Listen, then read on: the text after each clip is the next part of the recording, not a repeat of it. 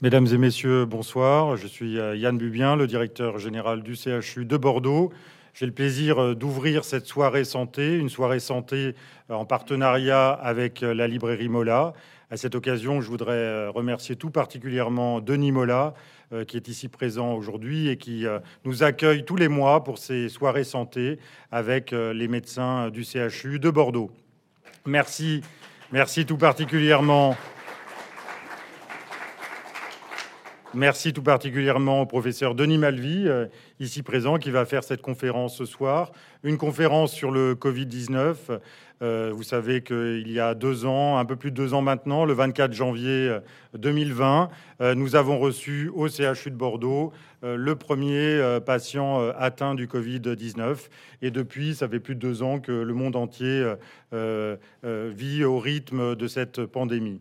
Ce soir, nous allons en parler et, à, l'occasion de cette soirée, euh, non seulement de retracer évidemment euh, l'historique de la pandémie et ce que, euh, ce que seront les épidémies euh, demain euh, avec le professeur Denis Malvy, mais c'est l'occasion pour nous, pour nous tous, de remercier euh, celles et ceux qui ont contribué à, la lutte contre la pandémie, celles et ceux qui ont soigné, les hospitaliers du CHU de Bordeaux, bien sûr, les 15 000 hospitaliers qui travaillent au CHU de Bordeaux, mais également tous les hospitaliers du monde entier qui ont contribué à soigner cette maladie pendant ces longs mois. Je voudrais aussi dire que nous avons écrit, nous avons lancé euh, un, ouvrage qui s'appelle Regard face au Covid euh, aux éditions euh, hospitalières LEH avec Anne-Catherine Nadeau, avec Laurent Dourieux, avec le professeur Denis Malvy avec 50 personnes du CHU de Bordeaux, 50 hospitaliers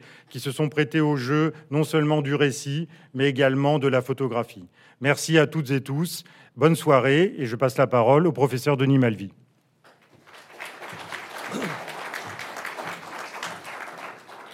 Merci, monsieur le directeur général, cher Yann. Merci, monsieur Denis Mola, chers collègues et amis. Le jour d'après, avec un point d'interrogation, en effet, nous, nous pose et nous dispose sur euh, la manière avec laquelle nous avons vécu et tenté de nous approprier ces deux années complètement inédites d'une crise pandémique, d'une violence extrême. En premier, dans nos rapports mutuels, nos rapports sociaux. On parlait de restriction de la vie sociale. Et c'est bien de cela que ce soir, je, voudrais, je voudrais évoquer. Euh, car euh, dans, une, dans une épidémie, il y a euh, certes plusieurs partenaires. Un autre réceptif, l'homme en l'occurrence, mais l'homme, il ne vit pas seul, il vit dans, une, dans un corps sociétal. Un, autre partenaire qui est le fameux pathogène, le virus, avec, avec ses variants.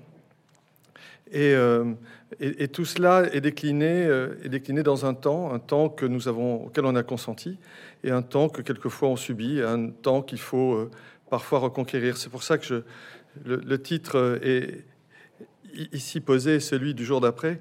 le jour d'après me rappelle un, groupe de chanteurs que j'avais croisé en 2019, juste avant la crise, et que je suis depuis, et qui avait euh, adapter une chanson d'un poème d'un sénateur irlandais, homme politique euh, de la Révolution irlandaise des années 1920, euh, William, William Burder Yeats, et qui parlait du, monde d'après en disant ce monde d'après, nous en avons rêvé et qu'en savions-nous tellement peu de choses?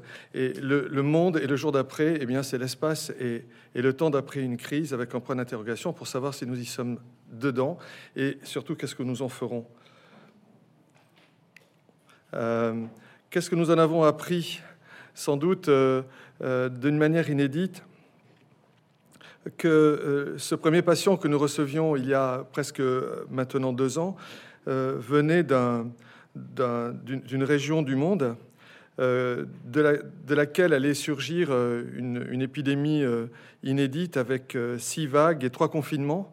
Six vagues, nous le savions, nous pouvions le pressentir parce qu'on savait que les, des épidémies euh, de virus respiratoires sévères, ces dernières sont toutes exprimées à travers des vagues, des vagues plus ou moins vulnérantes. Hein. La première vague de, la grippe espagnole avait à peine fait parler d'elle. La seconde a été extrêmement meurtrière en, gagnant l'ensemble des continents de, notre planète. et, et surtout trois confinements. Et ça, c'est complètement nouveau, complètement tragique car les, grandes épidémies qui ont précédé celle de la Covid-19, qu'il s'agisse de la grippe espagnole, qu'il s'agisse de la grippe asiatique ou de la grippe de Hong Kong, elles n'avaient pas été marquées par euh, cette expérience tragique et violente de la restriction de la vie sociale. Et c'est peut-être ça qui nous est adressé aujourd'hui dans le point d'interrogation et la manière dans laquelle on va répondre, à qu'est-ce que, qu'est-ce que le jour d'après, y sommes-nous, que voulons-nous y faire, que saurons-nous y faire et que pourrons-nous assurément euh, y, poser comme engagement. Euh, à pareille époque, eh bien, deux, deux, mois auparavant, à l'aéroport de Wuhan, ville jumelée avec Bordeaux, euh, il y avait 7 millions de personnes euh, qui étaient en transit au mois de janvier à la faveur de la célébration du Nouvel An chinois. Et, euh,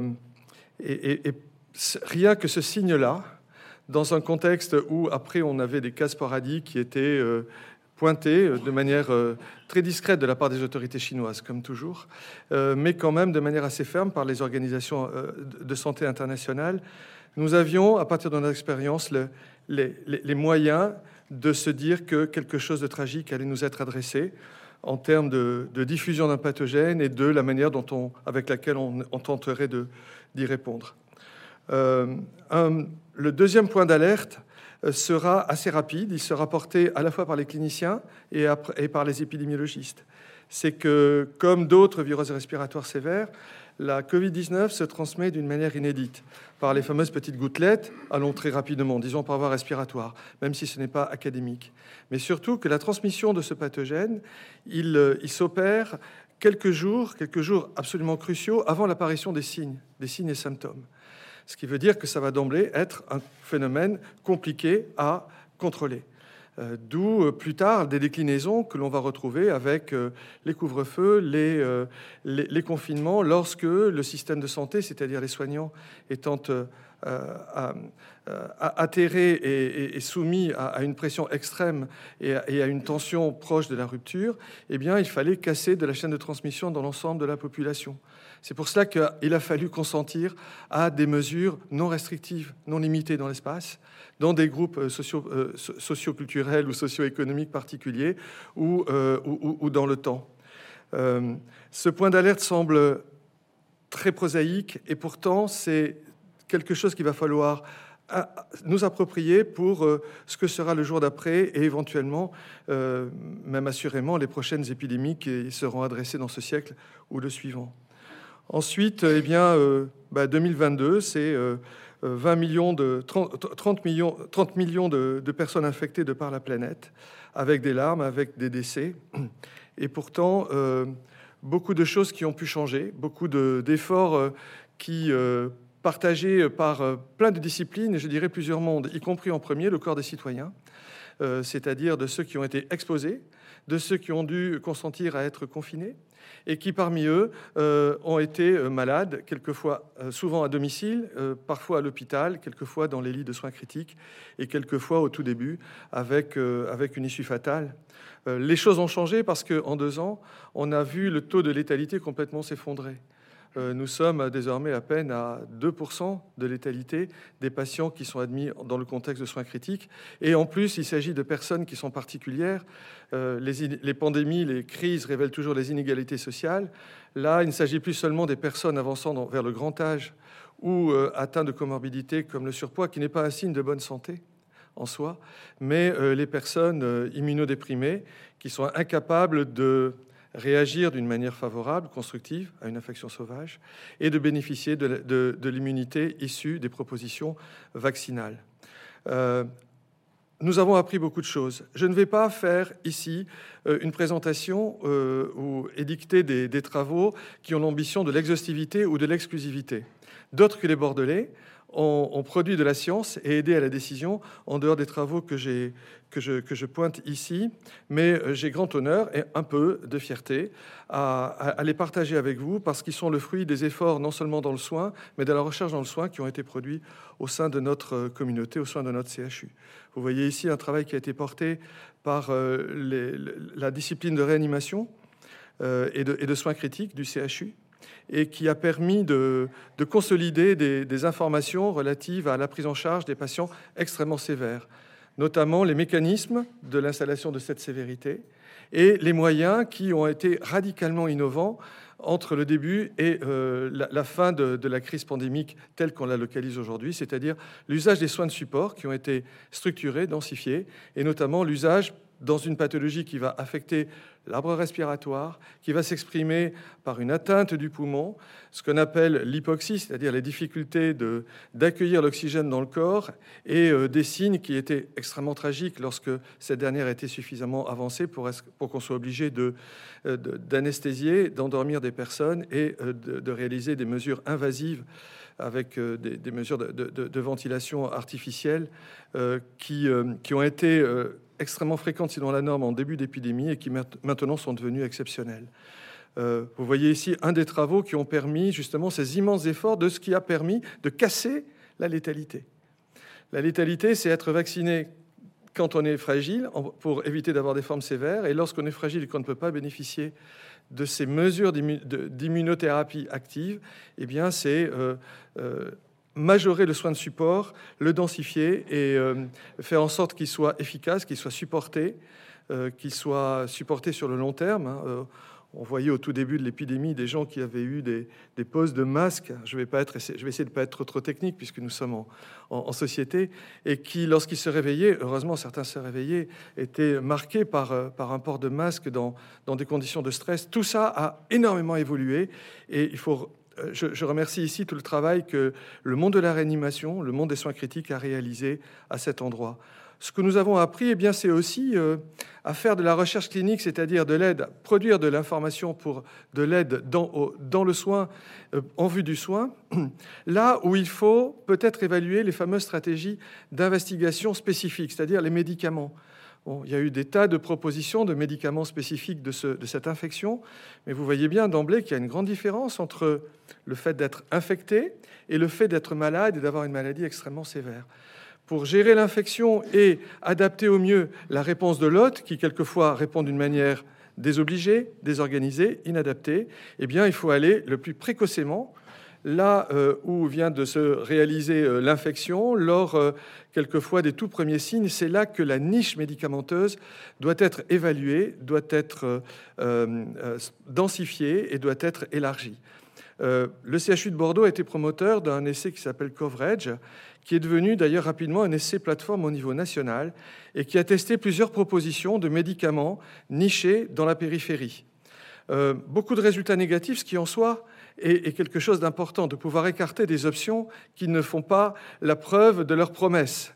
Euh, et surtout, pour peut-être le jour d'après, une manière de travailler ensemble, puisque ça a été pour nous l'occasion inédite de faire que, à travers un, projet porté par le CHU, à travers euh, toutes les régions de la, France, euh, de la métropole, eh bien, des infectiologues, des gériatres et la médecine de première ligne, la médecine générale, la médecine des soins primaires, s'emparent des enjeux liés euh, à, la recherche dans le secteur de la médecine périphérique.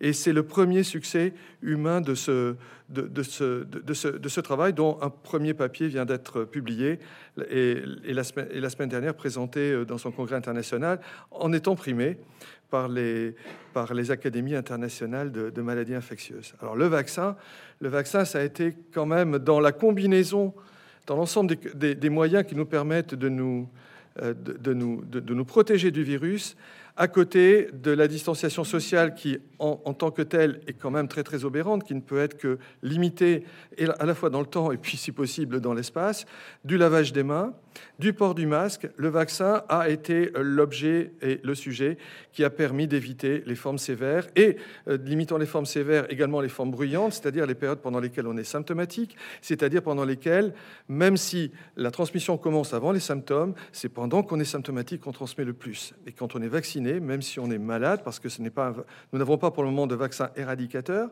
qui gère complètement la transmission, eh bien la prévention et des formes sévères et des formes bruyantes ont été un atout majeur dans l'éventail, euh, dans les combinaisons des mesures, euh, des, mesures à adopter. Alors vous voyez, là c'était, je reprenais la phrase d'un, d'un, autre ministre, et puis euh, euh, vacciner, euh, bon, bah, j'évite les gouttes, les gouttelettes, certes, même si quelquefois, nous l'avons vu, le parapluie était troué, il y avait des trous dans la raquette, mais nous étions protégés contre les formes sévères et avons contribué parce que la France a été vaccinée, contrairement à ce qu'on pourrait penser. La nation française, le peuple français a adhéré à cette proposition dans son immense majorité. Euh, à propos du vaccin, euh, je salue le travail des gériatres et des virologues du CHU de Bordeaux, qui, à la suite euh, de la publication de la cohorte des, résidents en EHPAD de l'Illinois, des travaux qui ont été conduits en Europe, mais qui sont restés par rapport aux efforts bordelais davantage à la marge, ont, travaillé sur euh, la production des, anticorps à la suite de l'infection sauvage et également des anticorps à la suite d'une infection euh, de, de, l'administration du vaccin et puis de, situations toujours dans le groupe des résidents en EHPAD qui ont tellement payé cher le tribut de l'épidémie, ceux qui avaient à la fois été partiellement vaccinés, complètement vaccinés et qui rencontraient le virus sauvage. Et en allant au-delà de la simple présence, de l'évaluation de la simple présence des anticorps qui signent l'infection, en travaillant sur euh, la, corrélation entre vaccin, infection sauvage, euh, production d'anticorps spécifiques, et là ici, production d'anticorps spécifiques neutralisants, c'est-à-dire ceux qui contribuent à abolir la transmission et qui, en coopération avec des cellules du système immunitaire, euh, préviennent les, formes sévères. Ce travail il est vraiment inédit euh, et il est encouragé pour qu'il soit continué. Et je suis extrêmement fier euh, que ce soit des collègues bordelais qui les conduisent. Mais au milieu de tout ça, à quoi nous, qu'est-ce que nous avons appris? Eh bien, nous avons appris surtout du savoir-être. Et là, je suis extrêmement honoré aussi et fier de de signifier, euh, de, rapporter, de partager avec vous des expériences du périmètre bordelais, euh, avec cet extrait euh, d'un éditorial du journal Le Monde, d'une tribune du journal Le Monde qui a été portée par les réanimateurs du CHU de Bordeaux, par Alexandre Boyer et, Didier Gruson, et des collègues du, National, pour que, alors que on était dans la période la plus violente de la première crise, de la, première vague, avec euh, beaucoup de patients, euh, d'avoir eu la force, la conviction et d'être allé jusqu'au bout du bout, de refaire venir les, familles avec de la pédagogie en protégeant les, en protégeant les, les proches de, ces malades et faire en sorte que pour quelquefois un geste ou un temps qui pouvait être un au revoir définitif, eh bien, il y ait un geste d'affection, non seulement donné de la part des soignants, les soignants n'ont fait que cela, même lorsque les familles ne pouvaient pas être auprès des patients, c'était les soignants qui, par une substitution assumée, faisaient assumer ce rôle de, l'aidant et, de celui qui porte la compassion et l'empathie. Et, à Bordeaux, très rapidement, presque en devançant le réajustement des propositions nationales, eh bien, les proches sont revenus auprès des patients critiques.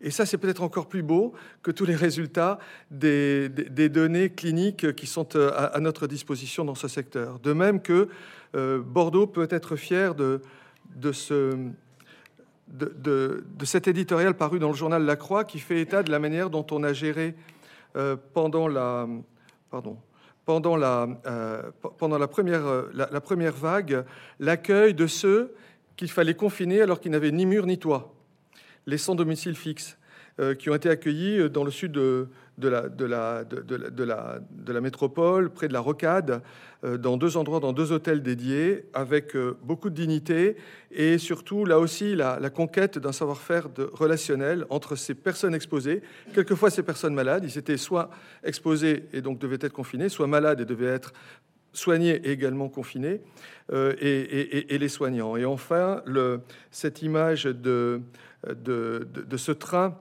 entre le Grand Est et la gare Saint-Jean de Bordeaux, qui euh, signifie la solidarité avec laquelle les soignants ont accueilli, lors de la première vague, les, les malades de, du Grand Est lorsque leur service était écrasé. Le jour d'après, euh, la, première des choses que l'on peut dire, c'est que, en, l'occurrence, euh, euh, ce jour d'après, je suis incapable aujourd'hui de vous dire si nous y sommes quand nous y serons. La fin de la pandémie ne sera pas télévisée. Ça, j'en suis absolument certain.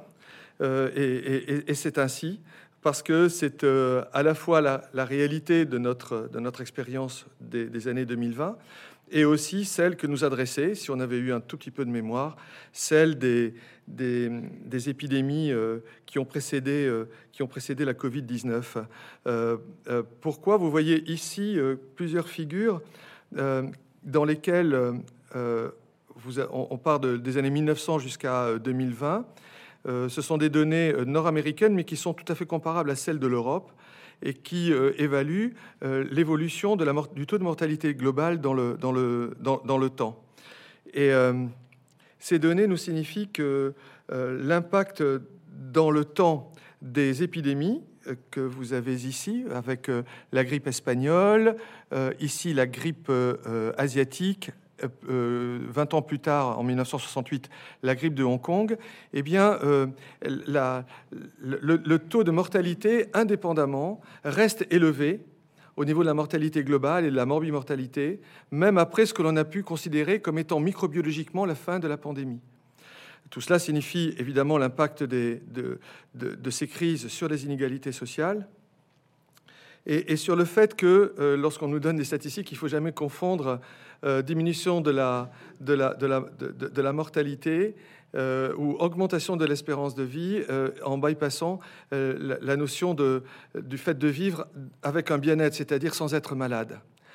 ça, c'est le premier point. Les épidémies ont un impact global sur la santé et, donc cet impact, eh bien, il poursuit les différents éléments critiques qui, qui, qui, qui jalonnent notre, notre siècle. Le second, euh, et ce n'est pas le moindre, c'est que une épidémie donnée, et vous, en avez ici un signe indirect, une épidémie donnée, euh, si on suit par exemple l'épidémie de, grippe espagnole, qui s'est exprimée avec euh, deux, vagues principales, elle continue à exister.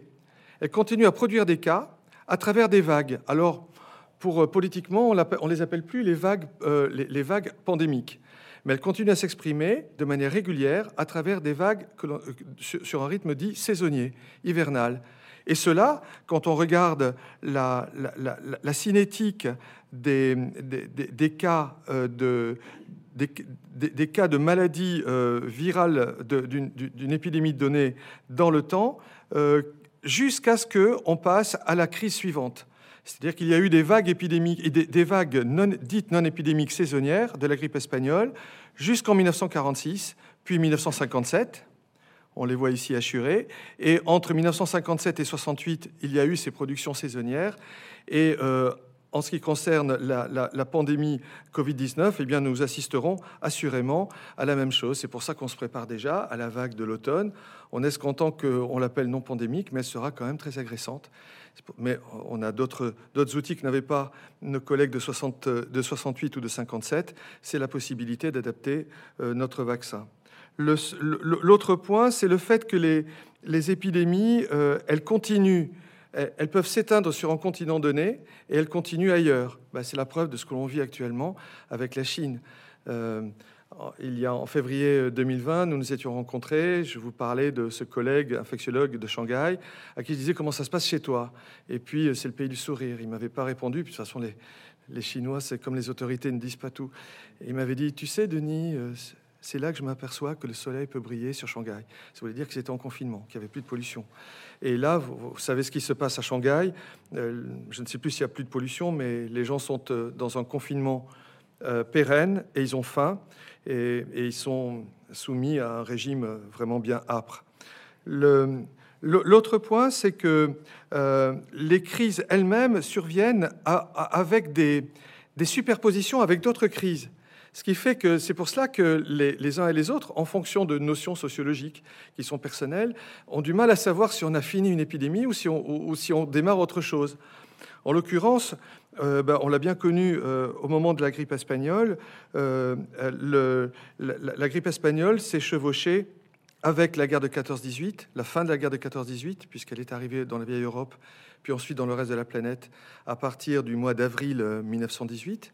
Et puis, elle a même fini par écraser d'autres crises sanitaires euh, qui euh, n'ont pas réussi à faire parler d'elles, mais qui étaient tout aussi vulnérantes, notamment une, crise liée à, une encéphalite épidémique qu'on appelait celle de von Economo et Truchet, dont nos maîtres ont connu des personnes qui avaient échappé, qui avaient des séquelles avec des syndromes parkinsoniens épouvantables, encore jusque dans les années 60. Qui se rappelle de l'encéphalite épidémique de von Economo et Truchet? Sauf les historiens parce que von Economo, il était autrichien et Truchet, il était français. Donc on voit que, vous voyez, les, il y a une sociologie, une respiration quelquefois un peu triste des crises qui font que ben, la perception de ces dernières varie selon euh, bien des critères et quelquefois toujours les mêmes, celui de l'humiliation, celui du chagrin et celui de, la quête du sens euh, de vivre dans une planète compliquée et, dans la définition de, périmètre de nation elle-même compliquée. Euh, et c'est c'est l'image que je vous donne avec le fait que bien nous, autres, maintenant, nous sommes passés dans une autre crise, une crise pandémique euh, civilisationnelle et une guerre qui est devenue mondiale, euh, partie en Ukraine et qui est en train de brouiller les cartes par rapport à notre perception de, la Covid-19, même si euh, les autorités américaines nous disent qu'ils font une intervention militaire pour gérer à la fois la Covid-19 et, l'ingérence russe en, en, Ukraine. Et au milieu de tout cela, eh qu'est-ce qu'il y a? Il y a euh, la population, nous les citoyens, qui sommes euh, portés par euh, la quotité de, la perception des mesures de la restriction de la vie sociale. C'est ça qui finalement fait que l'on se sent en épidémie ou pas en épidémie. D'ailleurs, au moment de la grippe espagnole, comme de la grippe asiatique ou de Hong Kong, les écoles n'avaient pas fermé. Vous vous rendez compte? Alors que ces épidémies ont fait autant de morts et, autant de malades, en France en tout cas et en Europe, et même aux États-Unis, que la Covid-19. Mais entre-temps, ben, il y a d'autres éléments qui se sont, sont manifestés, comme euh, la médiation des écrans. On a changé de civilisation. Et puis aussi le fait que le citoyen euh, cherche désormais à, à voir, euh, à, parler. Il donne sa voix. C'est pour ça que nous allons voter. On fait clamer notre voix. C'est pour ça qu'on peut manifester. C'est une grande chance de nos démocraties. Et il veut aussi voir. Il y a la voix et l'œil. Et voir, c'est euh, être informé de, des, informations, de prise de parole publique et, euh, et puis aussi euh, être informé de, de l'application de ces dernières. C'est le challenge du jour d'après pour la prochaine crise. Et tout ça dans un monde où, eh bien, le, vivre avec, le vivre avec le virus pour le jour d'après, on le connaît parfaitement. C'est une, c'est une planète qui est en, en grande ébullition. Euh, avec euh, d'un côté euh, le réchauffement, le, changement climatique qui est absolument pas géré. comme nous le savons, le rapport du GIEC est absolument catastrophique. La, guerre en Ukraine qui est devenue mondiale. et puis la Covid-19 qui perdure dans le grand est de, notre planète, en Chine, et qui vient de, gagner Pékin. Alors, est-ce que Pékin subira la même opprobre du confinement que Shanghai? Nul ne le sait. De toute façon, tout ça est difficile. Et puis, bah, nous autres, nous sommes là. Euh, moi, vouloir être le chat pour être au creux de tes bras, comme disait l'opéra rock. Euh, euh, un, petit monde bousculé dans lequel la Covid prend sa place à côté des autres crises le jour d'après.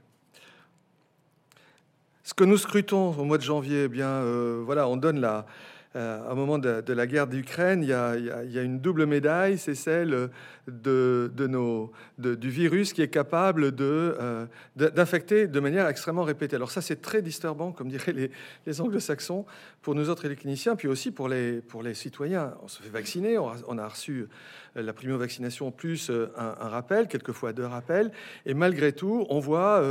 Euh, on, voit les variants qui se succèdent, qui sont dans une chasse éperdue, comme dans le film Le Chat, entre Jean Gabin et Simone Signoret. On est un couple pour le moment, euh, on est peut-être dans le jour d'après, mais on a du mal à se séparer, et pourtant on a du mal vraiment à s'aimer. Et, donc, euh, ben, on, a beau continuer à essayer de se, protéger, eh bien les, infections, elles se suivent, elles se suivent à un rythme effréné. Et là, c'est encore un espace qu'il nous faut apprendre, c'est-à-dire l'espace qui est, celui de la relation entre le virus et l'homme, euh, dans lequel on est gagnant-gagnant. Cette course effrénée que fait le virus à vouloir sans arrêt nous infecter, elle va finir par l'épuiser. Nous le savons, ça par la, génétique moléculaire. Mais c'est euh, la situation du jour d'après euh, dans ce printemps. De même que, eh bien, on a non seulement des, mutants qui apparaissent sur un rythme extrêmement soutenu, mais dès le, début du mois de mars dernier, eh bien, la France voyait l'identification de, recombinants, c'est-à-dire de, deux virus complètement différents et qui formaient une autre proposition virale. Heureusement, on n'a pas affaire au virus de la grippe, car tout ce que ces virus arrivent à faire, c'est transmettre davantage l'infection, mais heureusement, rien sur la sévérité. Et donc, le capital vaccinal tel qu'il est le nôtre, dans la combinaison des moyens de protection, reste adéquat. L'aujourd'hui du jour d'après, eh bien, c'est beaucoup de questions. Euh, cet homme qui a eu un Covid et qui un Covid aigu et qui malheureusement est le signe, la, métaphore de ce qu'on appelle le Covid long, ou mieux, les symptômes prolongés à la suite d'une maladie Covid aiguë et qui sont un vrai problème de santé individuelle, de médecine et de santé publique. Euh, plusieurs pistes, il n'y a pas de mécanisme unique. Comme euh, on voit bien qu'il y a plusieurs manifestations syndromiques, euh, la fatigue extrême, donc on est dans une entité systémique, sans doute qui intègre le système nerveux central, l'arbre respiratoire, évidemment, car c'est la cible première de ce virus, et puis d'autres manifestations également systémiques, que l'on connaît bien, qui est ce qu'on appelle dans notre jargon un peu barbare le, monde du para et du post-infectieux, avec des manifestations musculo-squelettiques euh, qui euh, rendent en tout cas la vie euh, de, nos citoyens patients atteints d'un syndrome prolongé au Covid extrêmement difficile. Beaucoup d'efforts sont faits, au CHU de Bordeaux en particulier, les rééducateurs, les, réanimateurs aussi, en, relation avec les soins critiques, parce que les gens qui sortent des soins critiques sont une population vulnérable à, des suites qui ne sont pas favorables. Euh, les neurologues, les, radiologues sont en train de travailler, de produire des, résultats que j'espère que nous pourrons vous proposer dans les, mois à venir. Euh, je vous laisse avec euh, sérénité découvrir cette, cette, planche du, du canard qui parlait du conseil scientifique et vous, verrez le moment où, qui, rapporte le moment où nous avons accueilli un vétérinaire et d'autres, et puis euh, d'autres, euh, puis l'état de l'art euh, perçu par les citoyens. Certains vont sourire, j'en assume le sourire qui, je sais, est bienveillant et non pas sardonique.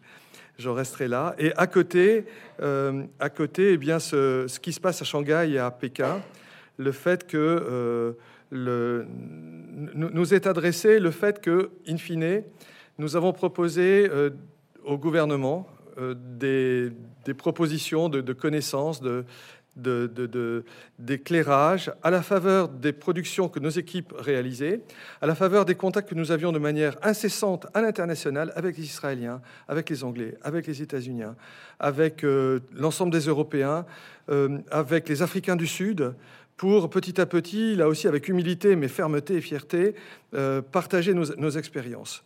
Et que, in fine, même si tout n'a pas été parfait, euh, on aurait pu ramener euh, les familles dans les EHPAD plus tôt, par exemple. Mais dans la situation qui est la nôtre, et c'est peut-être aussi en quelque part le jour d'après, je préfère être français que chinois de Shanghai ou de Pékin à ce jour.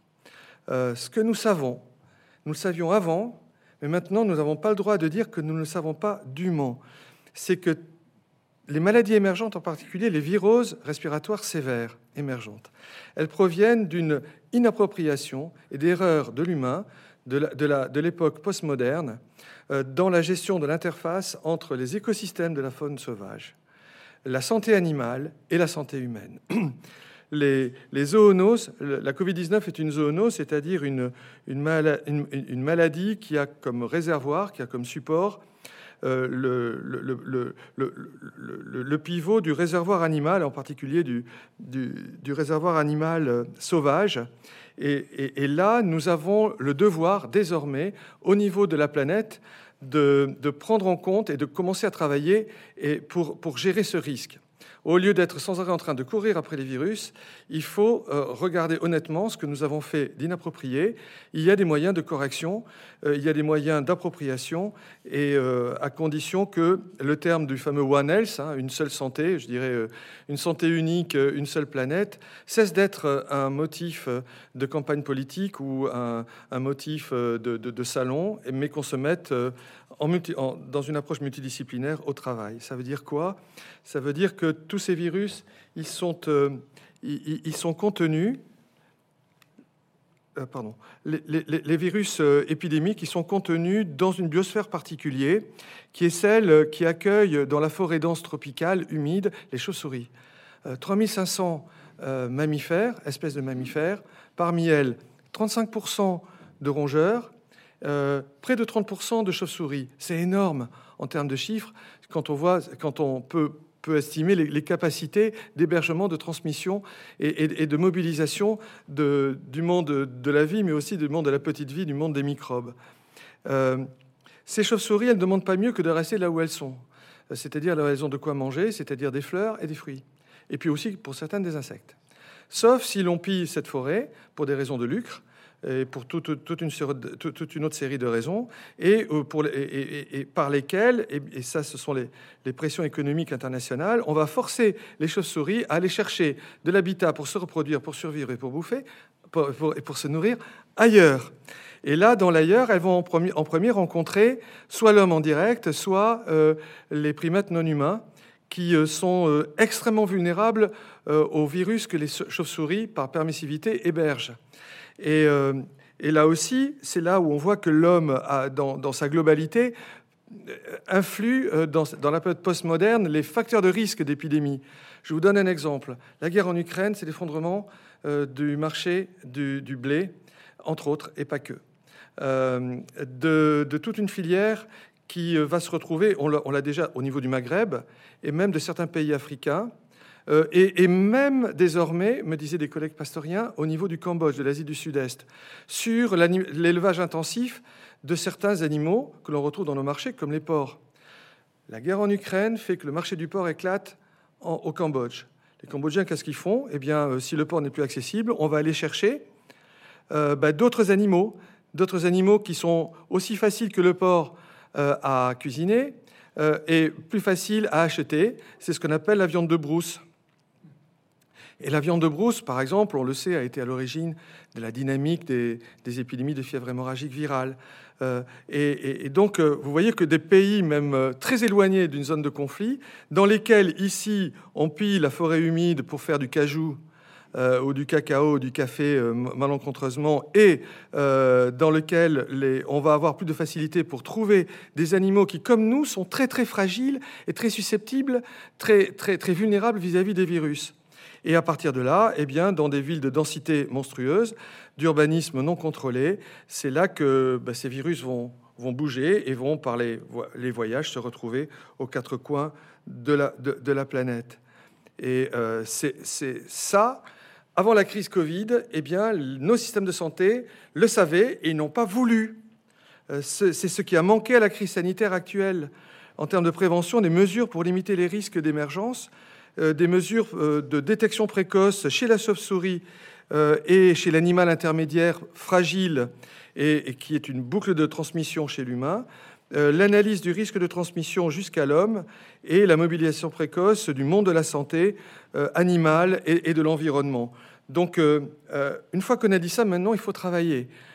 et, j'espère que, les choses se bâtiront rapidement et dès maintenant nous devons ensemble envisager une vision globale et solidaire de la santé.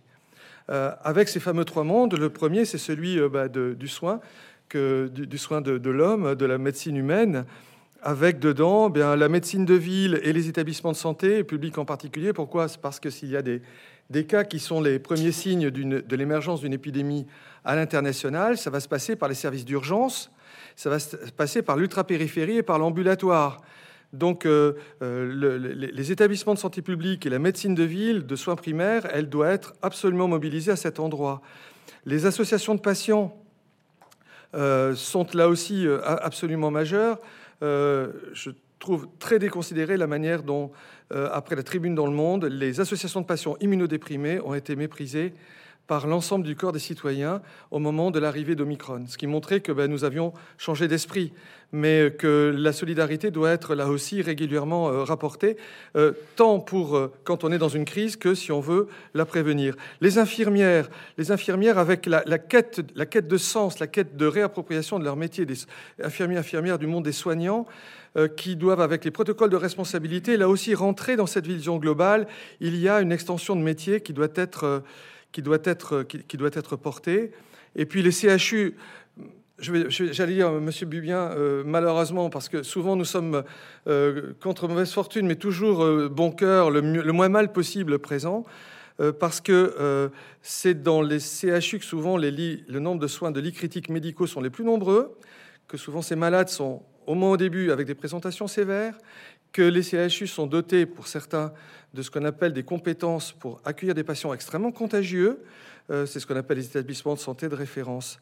Euh, et, donc, euh, déjà, il y a une prise de conscience au niveau de, au, niveau de, la santé humaine qui est de l'ordre de l'urgence et qui est de, l'ordre de la, de, la, de, la possibilité. Et, puis aussi, moi, je, je, travaille au sud aussi euh, sur d'autres maladies épidémiques comme Ebola ou Marbourg ou Lassa. Je suis étonné parce que je croise les, je croise les autres mondes, les vétérinaires et les écologues. Tout le monde a raison sur une solution pour gérer. Euh, il y a la semaine dernière, par exemple, une nouvelle épidémie, une nouvelle micro-épidémie d'Ebola qui vient de survenir dans la région équateur de, la République démocratique du Congo, là où le CHU de Bordeaux a une équipe permanente. Donc on a été sollicité et on, s'est fait un zoom avec Denis du côté de la médecine, euh, puis euh, il y avait des vétérinaires extrêmement talentueux, des écologues. Chacun disait oui. De son côté, là maintenant, il faut arrêter de rire, il faut dire oui ensemble. Il faut dire oui ensemble et, euh, au-delà des déclarations d'intention et, des textes. Et je, fais le pari que nous pouvons être tracteurs dès aujourd'hui, pas forcément dans l'Afrique ni au Cambodge, déjà sur nos territoires. Quand on, quand on voit les questions qui nous sont adressées par rapport au risque de maladies vectorielles transmises par l'éthique, que l'on mette en place ces programmes avec la construction de ce qu'on appelle dans le monde de l'éducation le territoire apprenant. Et pour cela, nous avons besoin de tous, de vous les citoyens, des associations de citoyens euh, et, de nos élus pour qu'ils nous, croient, qu'ils nous suivent et nous donnent les moyens financiers pour, euh, pour avancer. Ça, c'est un, texte sur lequel je vais, je vais, passer très rapidement, qui avait été écrit par un infectiologue juste avant la crise, et, euh, en 2019, et qui en quelque part, avait euh, l'acuité de décrire ce que nous allions vivre euh, jusqu'à ce jour. Euh, voilà, le déploiement flexible évolutif d'un ensemble d'outils, le vaccin avec son profil spécifique et son niveau d'efficacité attendu, l'adoption de mesures barrières, la référence précoce des patients symptomatiques, les médicaments pour les patients de, de visage réanimatoire à risque de devenir sévères, la communication et le groupe des soignants. Euh, et puis. Euh, et puis un grand merci à René Miliani parce que c'est ce collègue qui, euh, tous les jours, depuis l'arrivée du premier patient à Bordeaux, m'adresse tous les matins à 7 heures sur mon mobile un dessin pour partager avec mon équipe et nous donner du courage. Et là, c'était un clin d'œil sur le retour, retour vers le futur ou le jour d'après. Euh, et il raconte en 2050, 150 euh, à ses petits, à ses petits enfants les néo-variants BA2, 3, 4 et X, ce qui se passe. Et puis alors moi je trouve génial dans ce dans, ce, dans, le dessin de Papy fait la résistance, là, de, de ben, le, virus d'aujourd'hui, c'est un Omicron euh, probable. il, a, il, a, il a une, espèce de fête comme cette image que j'ai photographiée au jardin public des, des Lilas. Et ce retour vers le futur, ou cette réflexion, cette méditation presque, sur le jour d'après, point d'interrogation, euh, me renvoie à une chanson de l'anthologie française euh, qui s'appelle euh, Quand les lilas refleuriront. C'est une chanson de nos arrière-grands-parents. 1894, et, qui a été rédigée juste après la fin de la grippe russe. Euh, qui a été la première des grandes épidémies de virus respiratoires sévères, la grippe ferroviaire, avec ses, deux vagues. Et juste après la fin de la, commune insurrectionnelle de Paris, la défaite de Sedan, euh, et, surtout 24 euh, ans avant, l'arrivée, en avril 2018, à 600 mètres d'ici, du bâtiment qui convoyait les troupes euh, américaines euh, cantonnées jusqu'alors au Kansas et qui, étaient, qui ont accosté sur la vieille Europe en premier en rade du port de Bordeaux et qui portaient et qui ont importé le virus de la grippe espagnole. Et, ensuite, ils ont fait Brest et ensuite le Grand Est. Et, voilà, pour nous, nous rappeler que le, le, jour d'après, préclut dans quelque part un printemps. Et j'espère que notre, notre printemps ne chante, chante, le moins faux possible avec la guerre mondiale, avec la période postmoderne. Mais je parlais tout à l'heure à propos du One Health, du plérum de l'unité, de, de la solidarité. Et je sais que voilà, c'est nous n'avons rien à dire, nous les soignants, de plus que, voilà, que d'avoir souri, d'avoir euh, témoigné et avec et malgré tout, dans les grands challenges de la réforme du système public hospitalier, il y a tellement de choses qui nous sont adressées à ce jour. Ben, nous sommes là, simplement, euh, dans le silence, mais dans la posture, la gravité et, et la solidarité. Je vous remercie. Quel est votre regard sur les personnes qui se sont obstinément refusées à toute vaccination? Euh, euh, je n'ai pas de réponse et pas trop de mots, mais quand même quelques mots. Le, premier, c'est qu'il y a depuis euh, tant de décennies, peut-être depuis la période moderne, un problème de la réception de la science en France. C'est ainsi.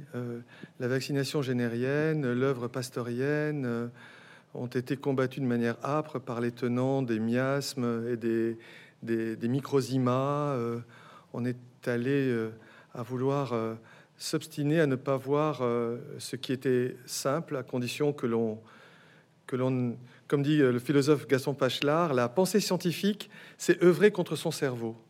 Ça veut dire s'approcher d'un phénomène, je dirais pas par, avec humilité, parce que c'est, c'est pas le terme, mais avec le moins d'idées préconçues possible et euh, d'avoir euh, la fermeté, la fierté de partager l'édification d'hypothèses et de les tester euh, avec l'argent, parce que l'argent du contribuable hein, aussi, même, avant, même à l'époque de l'Ancien Régime, les choses ne se font pas par génération spontanée, et de voir comment on va utiliser des moyens pour arriver, non pas vers la preuve absolue, ça n'existe pas, mais vers quelque chose qui tend vers vers une proposition qui sera déclinable de manière apaisée vers, euh, vers le patient ou vers celui qui veut conserver euh, sa, santé.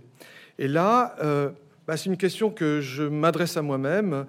En 2022, il y a toujours un problème de la relation entre, entre, entre, entre, entre, la nation et en quelque part et, et, et, la science et le discours scientifique. Donc je pense qu'une des solutions sera peut-être avec l'urgence d'une seule santé que on, entre dans ce que certains, un peu là aussi politiquement, depuis 1984, depuis l'émergence du VIH-Sida, appellent la démocratie sanitaire, mais qu'on arrive, euh, indépendamment des bords politiques, quels qu'ils soient, à créer ces fameux comités citoyens euh, qui seront informés, à qui on va rendre des comptes le plus régulièrement possible de, de l'action publique en matière de santé et dans laquelle fait partie la recherche clinique. J'ai une belle diapositive quand je fais des cours sur Ebola, où il y a tout à fait en haut à droite euh, euh, le, soin et, au milieu la recherche clinique, et qui est d'ailleurs juste en face de, euh, des, soins particuliers qui sont la, gestion des funérailles.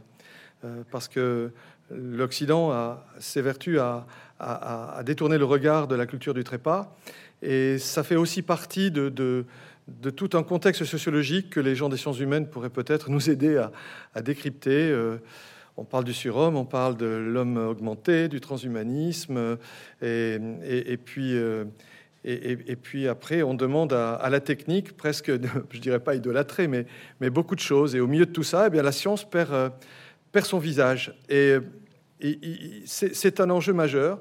Et puis ça, ça c'est ma première parole. La seconde, euh, monsieur, c'est que quand on me dit que pensez-vous des non-vaccinés, moi je pense, euh, je pense au jour d'aujourd'hui encore à la, quotité des personnes de plus de 80 ans qui, pour des raisons d'éloignement du soin, n'ont pas eu accès à la vaccination. Et ça, ça me semble encore un immense mystère. Par contre, malgré les efforts euh, des autorités de santé publique, ça semble être une espèce d'espace inexpugnable. Et cela porte autant ma considération que des prétendus réfractaires. Et puis le second, moi je pense à ceux qui, vaccinés, n'ont pas les moyens de bénéficier de l'outil. En l'occurrence, ce sont ceux qui payent cash à ce jour euh, l'infection par Omicron, les, immunodéprimés. Et puis euh, je pense euh, aux Chinois qui, eux, ne sont pas vaccinés, sont confinés, sont affamés, sont là, je pense qu'on peut parler de liberticide, excusez-moi, je ne sais pas si c'est imprudent, et qui, euh, et qui, eux, meurent d'Omicron, qu'on soit immunodéprimé ou pas. Bonsoir, je vous remercie beaucoup, monsieur le professeur. Votre exposé est absolument passionnant, mais nous sommes en guerre, on le sait. Et votre exposé aborde beaucoup l'avenir, les questions de 1150, etc. Est-ce que vous pourriez éventuellement, je ne sais pas si c'est si facile euh, pour vous de le faire, est-ce que vous pourriez évoquer un petit peu où en sont les armes biologiques dans les armées, les différentes armées du monde? Merci. Oh, les, les, armes biologiques, euh, enfin, ça va être de la prétention de ma part. Euh, mais euh, j'aurais l'autre cuidance de prétendre qu'elle. Euh, je, vais, utiliser une phrase de Victor Hugo dans Les Misérables. C'est la parole d'un leader politique, d'un chef politique, sans faire du vrai français, qui allait perdre sa vie sur les barricades et qui a un monologue extrêmement flamboyant et qui dit Étonner la catastrophe pour le peu de frayeur qu'elle nous cause. Et vis-à-vis du risque de malveillance, j'aurais tendance à me rallier à, l'oriflamme euh, de, la parole de, ce géant du, du, 19e siècle. Euh, qu'est-ce que je veux dire par là? C'est que, évidemment, c'est un risque et il faut s'y préparer. Au CHU de Bordeaux, nous avons euh, une unité qui rassemble les hygiénistes, les microbiologistes, les réanimateurs, les infectiologues, les, et puis tout le monde de la, de la, logistique de la technique, le corps administratif et directorial, pour pouvoir accueillir des patients qui seraient euh, atteints par euh, des, pathogènes issus du risque de malveillance, c'est-à-dire de, criminalité biologique.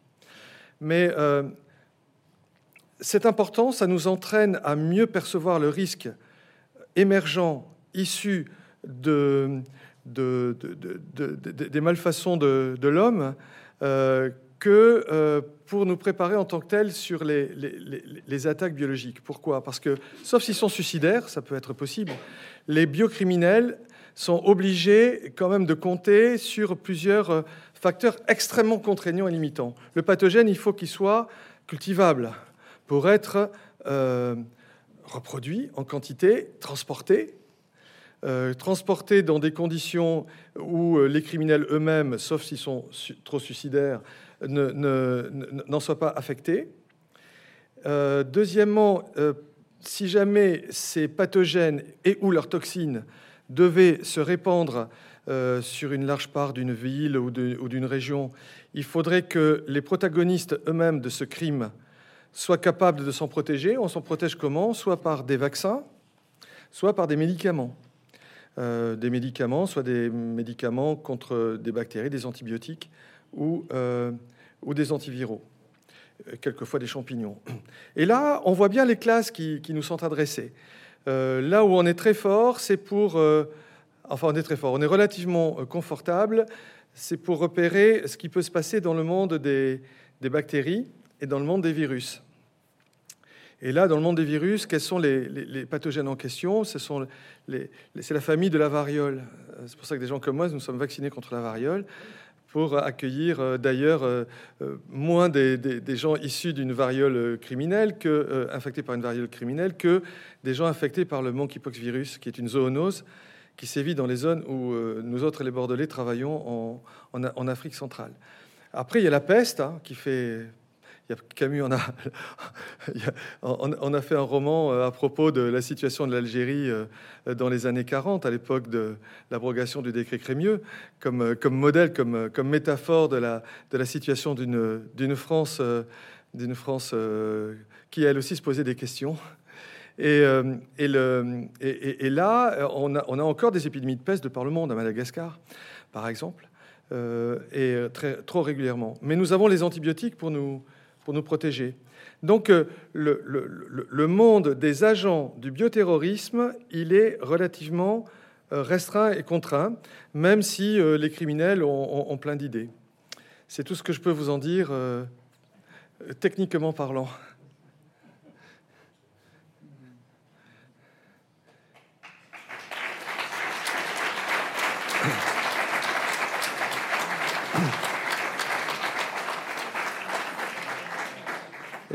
Si je peux donner une conclusion, enfin, je vous remercie de votre attention, du temps que vous m'avez accordé, et puis de la confiance euh, que, le corps des citoyens que vous représentez ici, euh, et, bordelais, à, nous octroyer, à nous les soignants, parce qu'il y a beaucoup de soignants dans l'auditoire, c'est que, in fine,